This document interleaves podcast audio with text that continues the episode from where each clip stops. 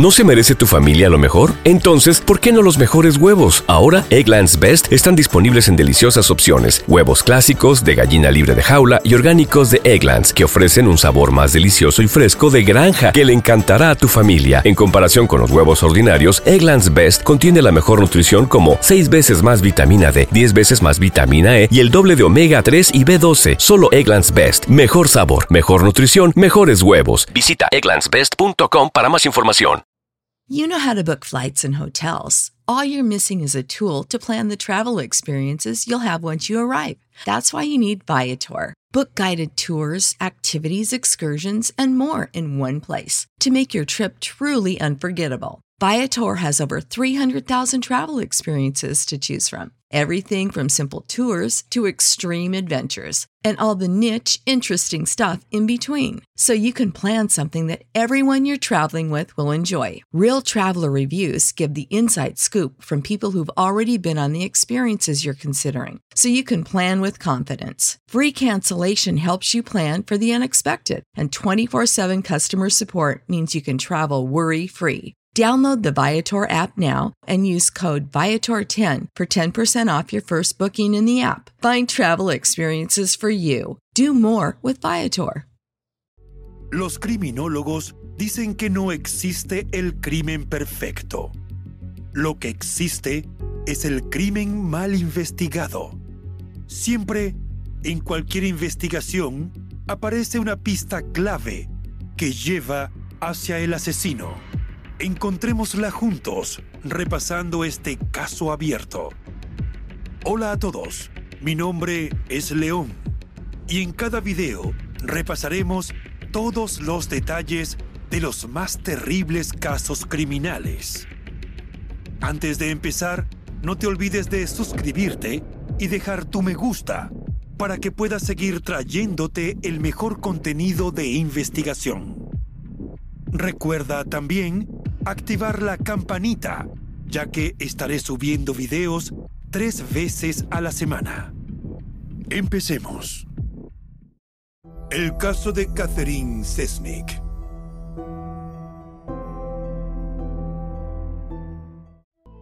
Catherine Ann Sesnick, mayormente conocida como Katy, nació el 17 de noviembre de 1942 en Estados Unidos. Fue la mayor de las hijas de Joseph Frank Sesnick y Anne Patricia Omulak Sesnick, una pareja católica.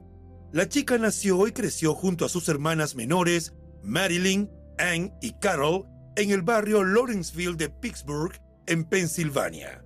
Durante su infancia, no solo asistió a la iglesia, sino que también estudió en la Escuela Católica Romana de Santa María Asunción, una escuela operada por School Sister of Notre Dame, las Hermanas Educadoras de Notre Dame, SSND por sus siglas en inglés, un instituto religioso mundial de hermanas católicas romanas, fundado en Baviera en 1833 y el cual, desde entonces, se ha dedicado a la educación primaria, secundaria y postsecundaria. Siendo una adolescente, Katy asistió a la escuela secundaria católica Saint Augustine. Siempre quiso enseñar a otros, dar apoyo y consuelo a los desfavorecidos y por eso contempló ingresar a la vida religiosa. Luego de graduarse en la secundaria, Katy se trasladó a Baltimore, donde ingresó al School Sister of Notre Dame en 1960.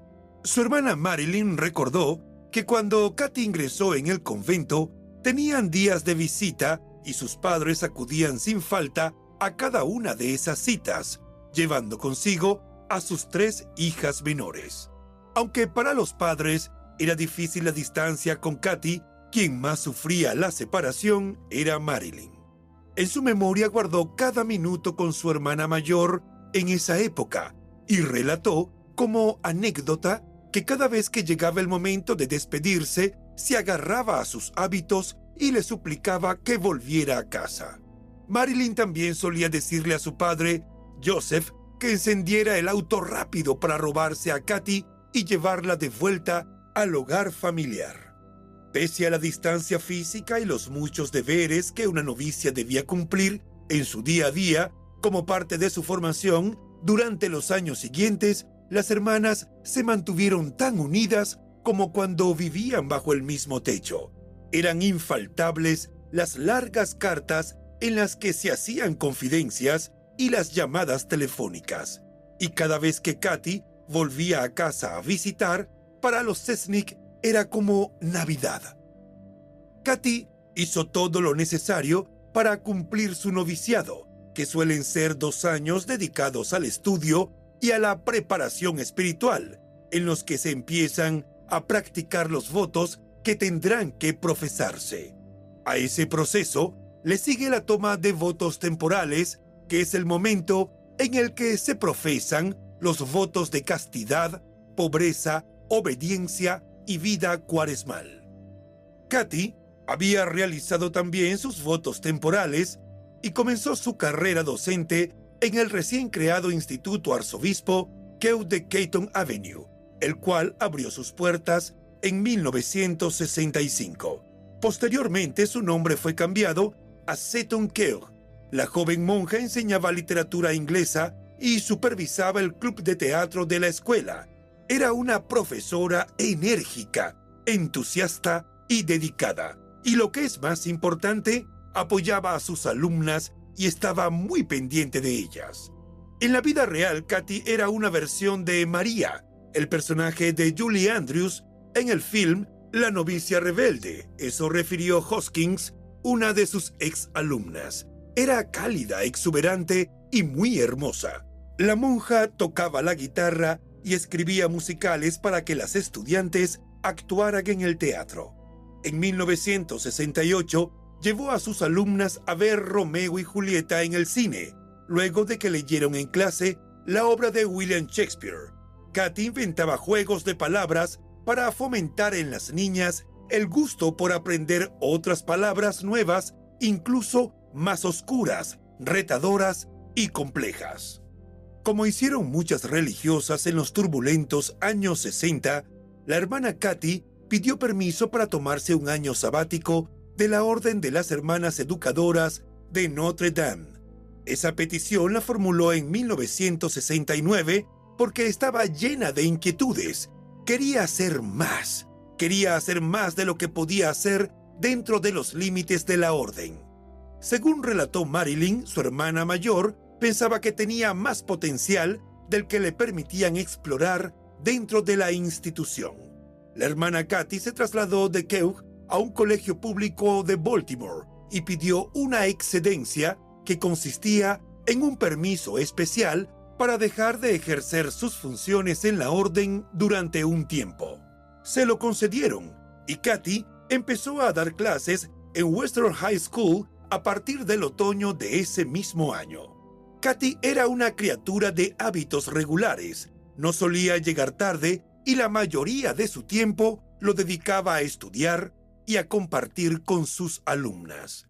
Aproximadamente a las 7 y 30 del 7 de noviembre de 1969, Katy le dijo a su compañera de apartamento, otra religiosa llamada Helen Russell Phillips, que quería ir al banco y luego a comprar un regalo de compromiso para su hermana. De acuerdo con reportes de prensa de entonces, ella cambió un cheque por 255 dólares en un banco de Catonsville, Maryland. Luego manejó hasta el centro comercial de Edmondson Village, ubicado a unos 3 kilómetros de su vivienda, donde compró pasteles en Mullis Bakery.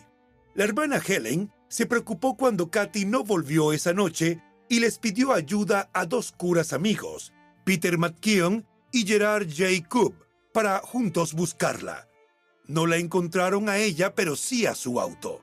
El Ford Maverick nuevo y verde de la hermana Katy fue encontrado sin los seguros puestos, con las llantas llenas de barro y una rama en el volante. Como si fuera poco, también estaba estacionado a contramano en un lugar prohibido, a una cuadra de su departamento, a pesar de que ella tenía un lugar designado para dejarlo detrás del edificio. No había rastro de ella por ningún lado. Eran las 4.30 de la madrugada del 8 de noviembre y no hizo falta nada más para que hicieran la denuncia policial. Al ser consultados, Algunos vecinos del edificio de departamentos frente al que se encontró el Fort Maverick dijeron que habían visto a la monja en su interior a las ocho y media de la noche y que en ese momento el auto estaba limpio. Otros vieron al auto, pero no a la monja, alrededor de las diez. Ya para ese momento estaba sucio y estacionado a contramano, tal como lo encontraron. El encargado de investigar la desaparición de Katy fue Nick Giangrasso, un detective de homicidios de 28 años, quien llevaba cinco años trabajando en el Departamento de Policía de Baltimore. Nick encabezó las investigaciones durante los dos meses en que Katy fue dada por desaparecida. Luego, tuvo que dejar el caso en manos de los detectives del condado de Baltimore por un tema de jurisdicción. Este cambio ocurrió a partir del 3 de enero de 1970, cuando dos cazadores descubrieron el cuerpo de Katy en una zona boscosa cerca del Monumental Avenue, en la zona de Lansdowne, en Baltimore. Una autopsia determinó que murió por un traumatismo con un objeto contundente en la cabeza. En 1970, los archivos obtenidos por el Baltimore Sun explicaron que era imposible determinar si la hermana Katy había sido o no agredida sexualmente. Sin embargo, la posición del cuerpo y la disposición de la ropa apuntaban a esa conclusión. La policía también determinó que Katy habría tenido que caminar o haber sido llevada al lugar específico donde se encontró su cuerpo. Nick habló del caso muchos años más tarde, cuando él tenía 78 años, y reveló detalles muy llamativos. Dijo que pasó tiempo dedicado a indagar sobre la desaparición y posterior asesinato de la hermana Katy como para darse cuenta de que había un nexo sospechoso entre el departamento de policía y la iglesia. Nick señaló que para él era claro que el auto había sido devuelto al complejo de departamentos sin señales de pelea, algo que para él demostraba que ella no había sido víctima de un robo al azar o un asalto. Para el especialista, todo indicaba que quien se la llevó debía ser algún conocido. El primer sospechoso en las investigaciones de Nick era Gerard, un sacerdote jesuita. Gerard fue uno de los curas a los que llamó la compañera de departamento de Katy cuando la joven monja no regresó de hacer sus compras, y fue él quien llamó a la policía para reportar la desaparición. Gerard sostenía una relación romántica con la hermana Katy en ese tiempo. Dos años atrás, antes de que él se ordenara como sacerdote y antes de que ella ofreciera sus votos finales, Gerard le propuso matrimonio y aunque Katy lo rechazó, siguieron pasando tiempo juntos y escribiéndose cartas de amor. Tres días antes de la desaparición, Gerard la llamó desde un retiro católico para decirle que la seguía amando y que estaba listo para dejar el sacerdocio por ella y esperaba que ella colgara los hábitos para casarse y formar juntos una familia. La policía lo interrogó, pues pensaban que quizá por el dolor del rechazo de la hermana Katy, frustrado y despechado, le había dado muerte. Pero él tenía una coartada para la noche en que Katy desapareció.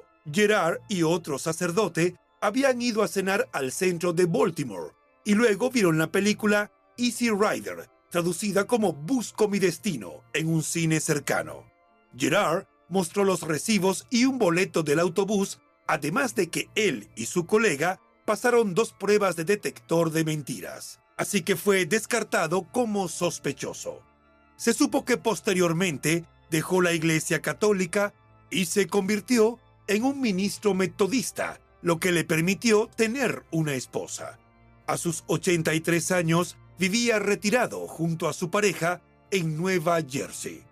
Durante sus investigaciones, Nick entrevistó a media docena de curas que conocieron a Katy, pero siempre le pareció que nada tenía mucho sentido.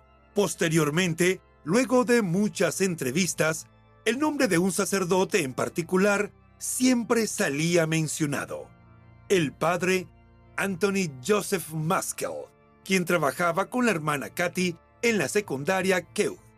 El detective dijo que trató de entrevistarlo varias veces sobre la desaparición de la monja, ya que lo consideraba una persona clave, pero siempre lo eludió. Cuando él llegaba a buscarlo, nunca estaba disponible. Anthony nació en Baltimore, Maryland, Estados Unidos, el 13 de abril de 1939. Fue hijo de Joseph Francis Maskell y Susie Helen Jenkins, y creció en el noreste de Baltimore junto a sus padres y su hermano Joseph Thomas. Aunque su primer nombre era Anthony, prefería que lo llamaran Joseph, en referencia a San José.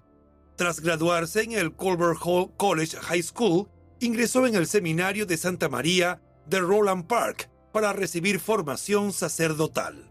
A partir de ese momento, pasó a ser más conocido por su apellido, y así lo nombraremos en nuestra historia de hoy, en vista de que los hechos en los que participó corresponden a su vida como sacerdote. Maskell fue ordenado sacerdote el 22 de mayo de 1965 a los 26 años. Sus compañeros lo describieron como profundamente inteligente y fascinado por la psicología.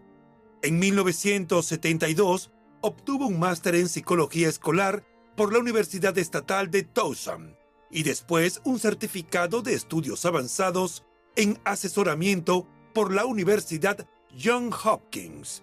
Tras su ordenación, Maskell trabajó en el Sagrado Corazón de María de Baltimore de 1965 a 1966. Luego, se trasladó a la iglesia de San Clemente de Lansdowne, donde trabajó desde 1966 hasta 1968, y después fue a Nuestra Señora de la Victoria entre 1968 y 1970. Simultáneamente, trabajó en el Instituto Femenino Arzobispo Kirk de Baltimore de 1967 hasta 1975, donde ejerció labores como consejero y capellán. Fue allí donde coincidió con la hermana Katy. De acuerdo con el detective Nick, en Baltimore en 1969 era muy difícil e incluso imposible investigar a un sacerdote por cualquier delito. La arquidiócesis de Baltimore es la más antigua en Estados Unidos y la iglesia la considera como la principal jurisdicción católica en el país. Más de la mitad de los residentes de Baltimore se consideran católicos. Maskell, en particular, era un blanco fácil. En ese tiempo, él era el capellán de la policía del condado de Baltimore, de la policía del estado de Maryland y de la Guardia Nacional de Maryland. El cura había sido dotado con un radar de la policía y una pistola cargada que llevaba a todos lados. Bebía cerveza con los oficiales en un bar local y a menudo acompañaba los patrullajes de sus amigos por las noches en respuesta a ofensas menores o para cazar a parejitas de adolescentes besuqueándose en sus autos en zonas poco transitadas. Bob Fisher, el dueño de un taller de reparación de autos en el suroeste de Baltimore, donde Maskell llevaba su auto en sus días de descanso, recordó que el cura se jactaba, sin rubor alguno, de los privilegios que tenía con la policía. De hecho, alardeaba de sus contactos ante cualquiera que lo escuchara. El hermano mayor de Maskell, Tommy, era considerado un héroe policial, ya que recibió un balazo cuando trató de evitar un asalto. Perseguir a Maskell en ese entonces hubiera significado ir en contra de las reglas no escritas por las que operaba la policía. Eran como una familia.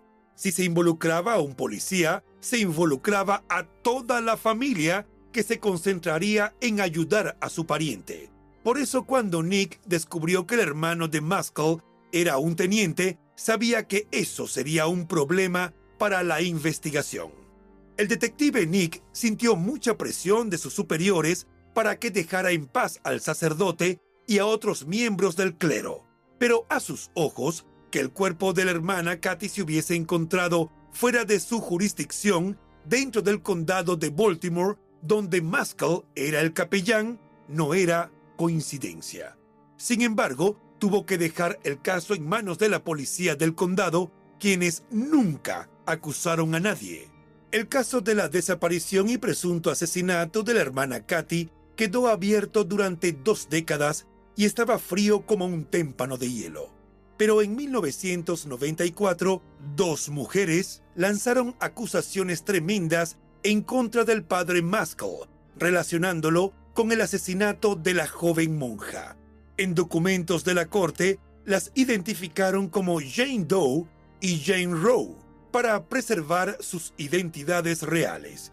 Ellas acusaron a Maskell de haberlas violado cuando eran estudiantes en la secundaria Keogh.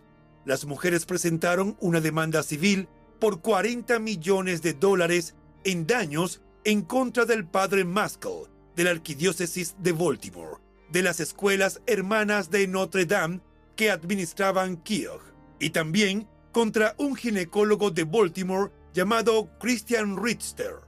Las mujeres le temían a Maskell y sus viejos amigos policías, por lo que no usaron sus nombres verdaderos en ese tiempo.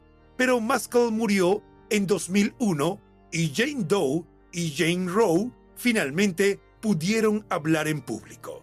Sus nombres reales son Jean Wenner y Teresa Lancaster.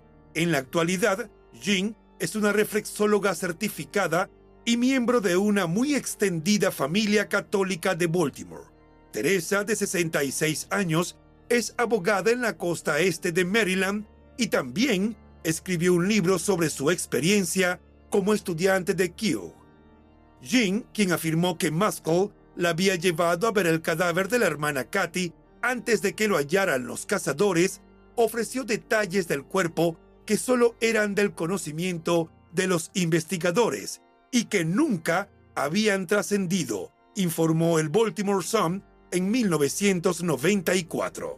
Los detectives al principio se mantenían con escepticismo respecto de sus declaraciones de que había gusanos en el rostro de Katy, puesto que los cadáveres no se agusanan, por lo general, en las frías temperaturas de noviembre. Sin embargo, una autopsia reveló que, de hecho, había gusanos en la garganta de Katy, un detalle que no era del conocimiento del público. Jean dijo que durante décadas ella había enterrado sus recuerdos de lo que sucedió en la secundaria, pero a partir de 1992, cuando en un anuario escolar vio fotos lado a lado de Maskell y el padre Neil Ferris, director de servicios religiosos, comenzó a recordar por partes el abuso sexual del cual fue víctima. Las fotos detonaron recuerdos oscuros y dolorosos, afirmó, y los detalles comenzaron a resurgir lentamente. Aunque Teresa siempre se acordaba de los abusos en Keogh, ella también reprimió algunos de los detalles para proteger su hogar. Dijo que evitó pensar y hablar del abuso mientras su devota madre estaba viva, pues estaba segura de que de enterarse eso la iba a destruir. Sin embargo, para cuando su madre murió en 1993, Teresa comenzó a pensar sobre las cosas horribles que le pasaron en la secundaria. Incluso llegó a tener pesadillas donde gritaba en mitad de la noche y eso generaba una gran preocupación en su esposo Randy. Las víctimas a menudo confunden algunos de los detalles de eventos traumáticos. Sin embargo, los relatos de Teresa y Jean fueron corroborados en registros de la corte y mediante entrevistas con otras ocho estudiantes de Keogh, cuatro que también fueron víctimas de abuso por parte de Maskell y otras cuatro, según dijeron, tuvieron la fortuna de poder rechazar sus ataques. Además, Sean Clare, un portavoz de la Arquidiócesis de Baltimore, dijo que la iglesia había reconocido que a Maskell se le acusó de manera muy creíble de abuso de menores. Keogh era una escuela católica tradicional, en donde a las estudiantes se les obligaba a llevar faldas de pliegues por debajo de las rodillas y blusas abotonadas hasta el cuello. Pero no pudo ser inmune a la contracultura de los años 60. Exalumnas del colegio dijeron que en la oficina de Maskell, así como en la rectoría adjunta, donde vivía, el cura ofrecía a las chicas un ambiente relajado en donde ellas podían hablar con libertad sobre el sexo y las drogas, podían beber alcohol y fumar cigarrillos en su sofá de terciopelo rojo, a la vez que pedían ayuda para lidiar con sus padres tradicionalistas. En la cumbre de la revolución sexual, Maskell se encontraba en inmejorable posición de explotar la atmósfera experimental y rebelde de fines de la década y principios de los 70. En ese tiempo tan confuso, el sacerdote ofrecía un embriagante cóctel de liderazgo espiritual, hipnosis, bebidas y píldoras. En medio de todo ese extraño y oscuro submundo, Katy era una especie de faro que esparcía su luz, inclusive sin saber todo lo que estaba ocurriendo. La forma en que ella trataba a sus alumnas y la calidez que les proporcionaba era lo que hacía más humana la estancia de muchas de ellas en ese lugar. Muscle era un carismático joven de menos de 30 años cuando comenzó su labor como capellán de Keogh en 1967, dos años después de la apertura del colegio. De espalda ancha, ojos azul claro, descendiente de irlandeses el cura también fungía como el consejero psicológico de la escuela. Exalumnas de Keogh dijeron que Maskell utilizaba su encanto, su preparación psicológica y su autoridad moral para bajar la guardia de las jóvenes y así manipularlas. Su blanco eran las estudiantes con problemas. Maskell solía preguntar a las chicas si tenían problemas en casa si tenían relaciones sexuales con sus novios o si utilizaban drogas. Alegaba que solo quería lo mejor para ellas, pero utilizaba la confianza que depositaban las chicas y las confesiones que hacían buscando el perdón de Dios para amedrentarlas y hacerlas sentir culpables de sus errores, y peor aún, para que se creyeran las causantes de los abusos involuntarios sufridos. Teresa relató que cuando ella estaba en primer año de secundaria, en 1970, fue a la oficina de Muskell para hablar con él sobre algunos problemas en casa. Sus padres habían descubierto un cigarro de marihuana en su bolso. Además, a ellos no les gustaba el chico de pelo largo con el que ella salía. Era un día a mitad de la jornada escolar y Muskell la invitó a pasar a su oficina y cerró luego la puerta comenzó a quitarle la ropa y la obligó a sentarse desnuda sobre su regazo. Le dijo que le estaba tocando de manera santa. A menudo las chicas no se daban cuenta de que las estaba violando y abusando, sino hasta meses o años después. De hecho, Teresa creyó durante un tiempo que ella sostenía una relación romántica con el sacerdote e incluso llegó a pensar que él la amaba, pero notó que el sacerdote convocaba a su oficina a otras chicas y les brindaba el mismo trato. A todas las utilizaba y las manipulaba. Teresa contó que cuando comenzó a entender la verdadera naturaleza de esa relación, nunca peleó o le contó a nadie porque Maskell amenazó con expulsarla por usar drogas y enviarla a Montrose, una muy temida correccional juvenil en Reisterstown, Maryland. Una vez o dos, él la abofeteó y le mostró la pistola cargada que tenía en su escritorio, haciéndole entender que tenía que seguirlo en cualquier cosa que él quisiera o le iba a ir peor de lo que ella imaginaba. Cuando detectaba una chica con problemas o que incurría en mal comportamiento, Muskell la comenzaba a sacar de sus clases, llamándola por el altavoz de la escuela para una terapia en su oficina. Podía estar en clase y podía ser a cualquier hora, pero al escuchar su nombre por el altavoz, cualquier chica que fuera mencionada debía ir de inmediato a ver a Maskell. Donna von den Bosch, exalumna de Keogh, recordó que estando en clases, a cualquier hora, escuchaba su nombre por el altavoz y ella llorando rogaba a sus profesoras que no la hicieran ir a la oficina del sacerdote, pero las maestras hacían caso omiso de los ruegos y le insistían en el deber de asistir a los encuentros con Maskell. Jean dijo que fue a ver a Magnus, el director de servicios religiosos del colegio, para confesarse cuando tenía 14 años, puesto que se sentía culpable por el abuso sexual que padeció cuando era una niña pequeña.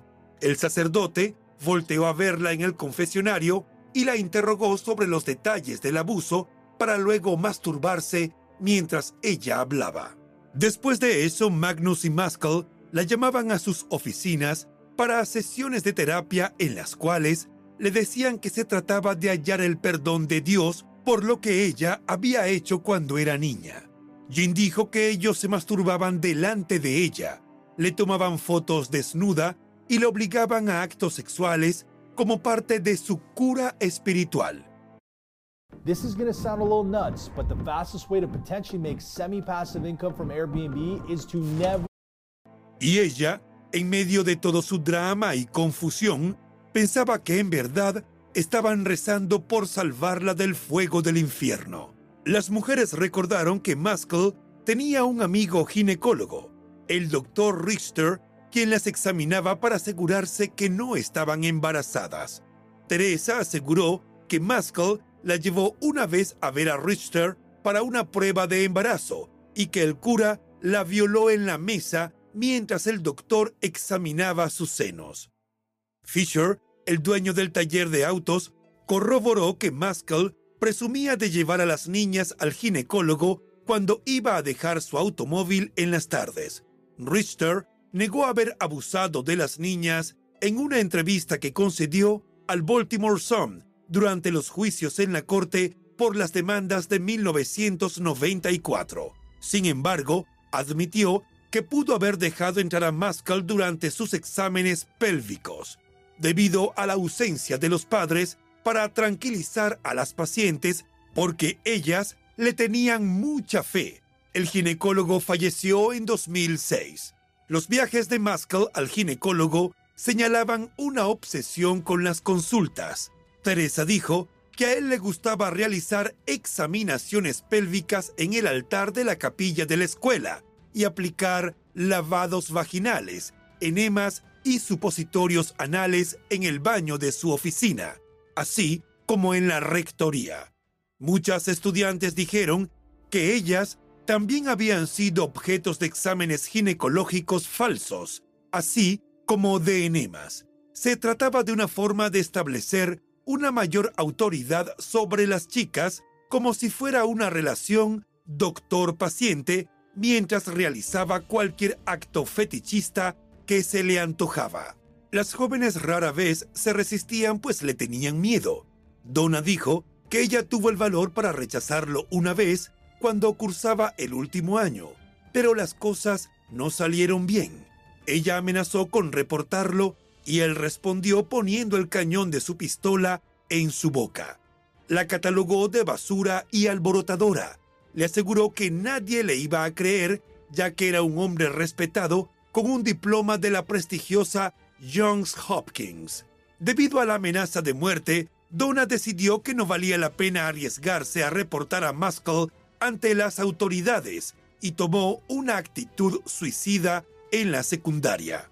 Varias de las mujeres con las que el Huffington Post habló sobre los abusos de Maskell describieron las acciones del cura como si se tratara de la operación de un burdel. Jean dijo que en su tercer año Maskell comenzó a llevarla en auto a la iglesia de San Clemente, donde él daba misa luego de la escuela, y que varios hombres abusaron de ella en la oficina que tenía allí. Ella no los conocía, pero se llamaban entre sí con nombres genéricos como hermano Ed, hermano Ted y hermano Bob. Dijo que algunos de ellos le daban dinero a Maskell a cambio de los abusos.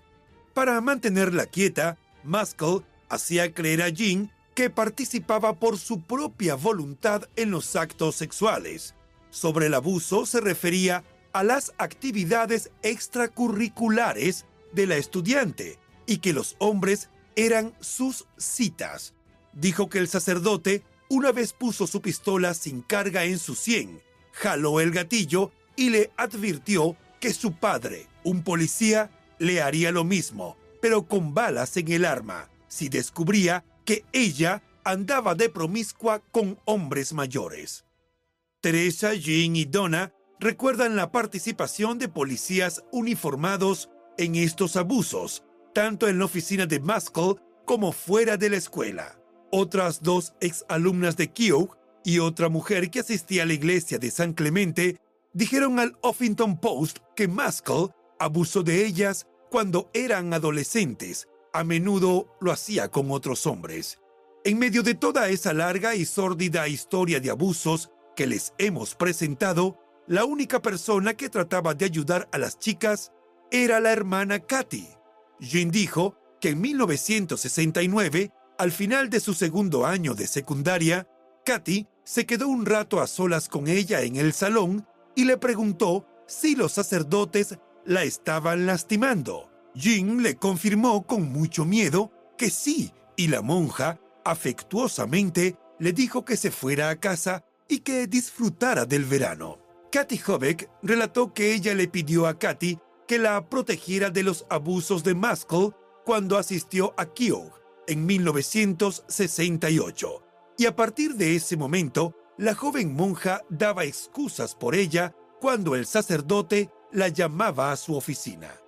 En el otoño de 1969, cuando la hermana Katy dejó Keogh y tomó un nuevo empleo en la escuela pública, se mantuvo cercana a sus exalumnas, quienes visitaban su departamento con frecuencia. Maskell seguía siendo tema de conversación entre ellas, y Katy aunque no podía salvarlas de los abusos, al menos trataba de darles consuelo.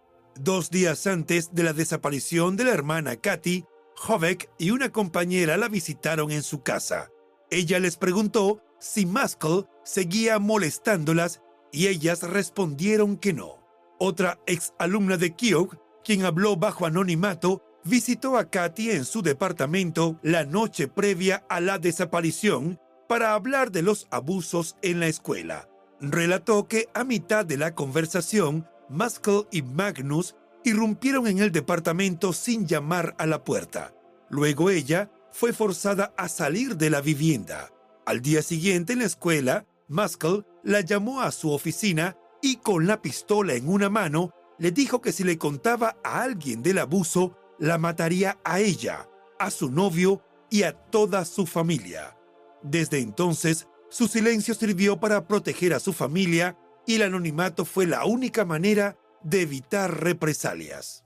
En junio de 1992, más de dos décadas después del asesinato de Katy, cuando Jean reportó los abusos de Maskell a la arquidiócesis de Baltimore, el director de comunicaciones de la arquidiócesis le declaró al Huffington Post que la iglesia suspendió a Maskell del ministerio de manera temporal para una evaluación psicológica y que se le mandó a tratamientos los siguientes meses. Según la versión oficial, en ese tiempo la arquidiócesis intentó corroborar todas las acusaciones y buscar otras víctimas adicionales, pero tras varios meses de búsqueda infructuosa, la arquidiócesis regresó a Maskell al ministerio. A pesar de que la iglesia aseguró que no encontró otras víctimas que corroboraran las acusaciones de Jean, los abogados pudieron hacerlo sin problemas. Ellos hicieron circular una carta a las alumnas de Keogh en 1993 y la publicaron en un anuncio en el Baltimore Sun. Ahí preguntaban si alguien recordaba los casos de abuso en la escuela en los años 60 y 70. Más de 30 mujeres incluida Teresa, contestaron. La historia de Teresa era tan convincente que los abogados de Jean la invitaron para sumarse a la parte acusatoria en la demanda civil contra Maskell, el doctor Richter, la iglesia y la orden de monjas que manejaba Keogh. Era una forma de hacer justicia y también de reivindicar a Katy, cuyo asesinato seguía impune. Maskell y Richter negaron los abusos con vehemencia. Mm, I'm starting to notice a trend where you expect to disappoint people, and when you do a good job, you never let yourself enjoy it or accept any praise. You've come so far. maybe it's time to start giving yourself some credit.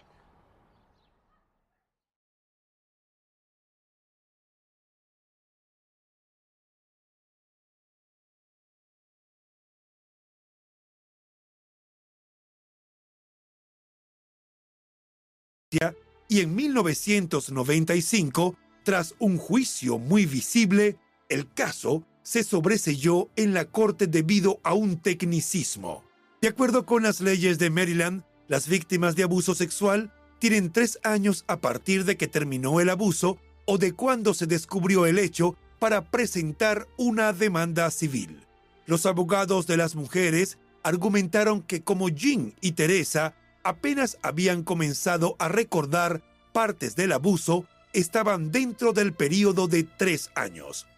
Sin embargo, la iglesia presentó a un experto en recuerdos falsos, el psiquiatra católico Paul Maheu, quien en los 90 argumentaba con éxito en los tribunales que los recuerdos de abuso sexual de menores no pueden suprimirse para luego ser recordados.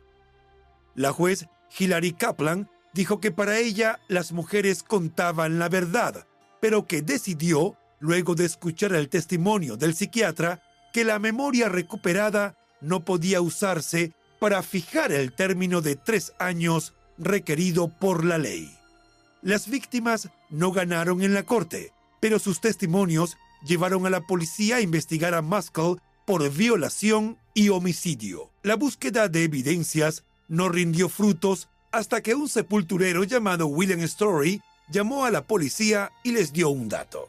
Story, el encargado del cementerio de la Santa Cruz, dijo que Muskell le había ordenado cavar un hoyo de 4 por 4 metros en el Panteón en 1991 para enterrar cajas con archivos confidenciales. El sepulturero entregó un mapa a mano indicando el lugar. En agosto de 1994, la policía desenterró las cajas que contenían básicamente evaluaciones psicológicas de las estudiantes que él había tratado. Un policía que colaboró con la investigación de estas víctimas bajo el alias de Garganta Profunda dijo que por lo menos una de las cajas también contenía fotos caseras de menores desnudas, lo cual hubiera bastado como evidencia para arrestar a Muskell por posesión de pornografía infantil. Pero esas fotos nunca llegaron al cuarto de evidencias. El detective dijo que inexplicablemente desaparecieron luego de que se exhumaron las cajas y el Baltimore Sun reportó simplemente que contenían pruebas psicológicas y cheques cancelados. La policía siguió buscando evidencias, pero Muskell se mostraba tan evasor y bien relacionado como en 1969. Garganta Profunda dijo que tan pronto comenzó a investigar el caso de la muerte de la hermana Katy, recibió una llamada de uno de sus jefes en el departamento de policía, quien le indicó que siempre supieron quién mató a la monja y que cuando él lograra dar con la verdad, descubriría que no debió buscar un culpable sino seguir su vida y dejar la investigación abierta. Antes de que la policía pudiera siquiera interrogar a Muskell en 1994, él mismo se registró en un centro de tratamiento bajo la premisa de que necesitaba ayuda para lidiar con el estrés y la ansiedad que el caso le produjo. Unas semanas después, se dio de alta con discreción y se marchó a Irlanda, donde continuó su labor como sacerdote con absoluta impunidad, tanto por el asesinato de Katy como por sus múltiples abusos contra alumnas menores de edad. Las autoridades abandonaron la investigación cuando Muskell dejó el país y murió sin haber sido sentenciado por algún delito. Magnus, el otro sacerdote implicado, había fallecido años antes en 1988 y el doctor Richter murió en 2006. Jean dijo que quedó devastada cuando supo que desecharon su caso y que nadie enfrentó la justicia. Se sintió traicionada por la iglesia, la escuela, la policía y el sistema judicial. La búsqueda de Gemma Hoskins por respuestas al asesinato de su admirada profesora Katy Sesnick inició en el verano de 2013 cuando se reencontró con un ex reportero de Baltimore Sun que la entrevistó al respecto años atrás. Gemma quería justicia para Katy y sus compañeras en Keogh mientras tuvieran vida, y en ese momento se dedicaba por completo a su investigación. Tenía poco de haberse jubilado como maestra y era una viuda sin hijos. Gemma comenzó a buscar otras posibles víctimas de abusos sexuales en Keogh. En septiembre de 2013, entró a la página oficial de las alumnas y preguntó si alguien sabía de abusos en la escuela a fines de los 60 y principios de los 70. De inmediato, mujeres que habían guardado silencio por años contaron sus historias del abuso de Maskell y otros. Sin embargo, cuando Gemma mencionó el asesinato de Katy, todo cambió y según ella, ardió Troya. Algunas alumnas de Keogh la acusaron de lanzar una cacería de brujas y los administradores la expulsaron de la página de Facebook por publicar contenidos inapropiados. Sin embargo, Gemma llamó la atención de algunas mujeres que pensaban igual, como A.B. Shaw, quien por mucho tiempo sospechó que los casos de abuso sexual en Keogh se relacionaban, en cierto modo, con el asesinato de la hermana Katy. Las mujeres crearon su propia página privada de Facebook para continuar las conversaciones a fin de que eso pudiera convertirse en una verdadera investigación seguida por cientos de personas. En su investigación del asesinato de Katy, han perseguido por lo menos una docena de pistas. Se han concentrado en las probables conexiones entre el asesinato de Katy y los de otras chicas en el área por la misma época, pidiendo todos los archivos de la policía de Baltimore y del FBI en torno a esos casos dieron con los descendientes de Story el sepulturero y contactaron a todos los profesores y personal administrativo que pudieron que hubiera trabajado en Keogh a finales de los 60 con la esperanza de que alguien pudiera dar pruebas irrefutables o algún testimonio sólido. Desenterraron registros de propiedad de la rectoría donde vivía Maskell y entrevistaron a los vecinos con la esperanza de poder hallar evidencia que lo incriminara. Las mujeres incluso se concentraron en un sospechoso que seguía con vida y que creían, aunque no podían probarlo, que había participado en el asesinato de Katy. El doctor ya te puede ver y verá más de lo que piensas. Verá la valentía de tu espíritu y cómo una cirugía ayudará a recuperarte a pasos gigantes. En Kaiser Permanente trabajamos juntos para ver todo lo que tú eres y darte el cuidado que tú mereces. Entrevistaron a algunos de los parientes de ese individuo y revisaron sus antecedentes en la policía, descubriendo que él había sido un sospechoso en el caso en los 90. Ellas siguen buscando evidencia que pruebe quiénes estuvieron involucrados en la muerte de la querida profesora y religiosa. No han abandonado su empeño de conseguir justicia para la hermana Katy, puesto que se mantienen escépticas en cuanto a la posibilidad real de que la policía logre superar toda la red de obstáculos y silencios cómplices alrededor del caso. En 2017, el oscurantismo del caso del asesinato de la hermana Katy recibió un poco de luz cuando las ex estudiantes de Keogh, mencionadas en este relato, participaron en un documental de Netflix llamado The Keepers. Desde su transmisión, Gemma sigue siendo una detective aficionada y una antigua alumna ferozmente leal y dedicada de la hermana Katy. Aún en 2023, Gemma no ha dejado su empeño por averiguar qué le ocurrió exactamente a la hermana Katy Además de ser muy activa en el grupo oficial de The Keepers en Facebook, Gemma se ha unido al podcaster de investigación Shane Waters para explorar más a fondo el caso. Gemma sigue publicando artículos relevantes, hablando con supervivientes y recaudando dinero para el Fondo de Supervivientes de la hermana Katy Sesnick en las redes sociales. Avi, la coinvestigadora de Gemma, sigue trabajando duro para averiguar qué le ocurrió exactamente a Katy y defender a los supervivientes de casos de abuso. Jean sigue contando con valentía su historia de horribles abusos durante su estancia en el instituto y esperando que Katy reciba la justicia que merece. Teresa sigue ejerciendo con éxito como abogada en Edgewater, Maryland, donde actúa como defensora de las víctimas de abusos sexuales. En total, la iglesia ha pagado 472 mil dólares en indemnizaciones a 16 de las presuntas víctimas de Maskell, según el Baltimore Sun, así como otros 97 mil dólares en servicios de asesoramiento. La Red de Víctimas de Abusos de los Sacerdotes, una organización estadounidense, dijo que los fiscales de la ciudad de Baltimore han acusado a solo tres de los 37 sacerdotes que han sido señalados por abuso sexual desde 1980.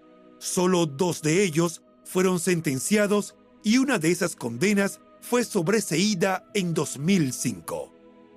Aunque la preponderancia de las pruebas sugiere que el padre Maskell cometió actos de abuso sexual en Keogh, muchos de sus antiguos feligreses, familiares y amigos siguen defendiéndolo, incluidos antiguos miembros de la policía del condado y de la policía estatal que todavía, en 2023, lo definen como un sacerdote maravilloso y un amigo leal.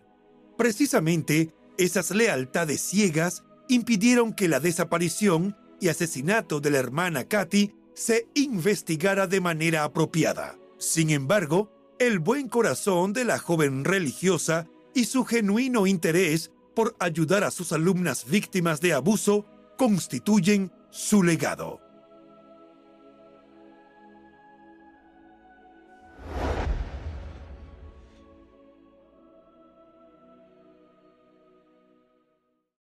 Y bueno, hasta aquí el caso de hoy.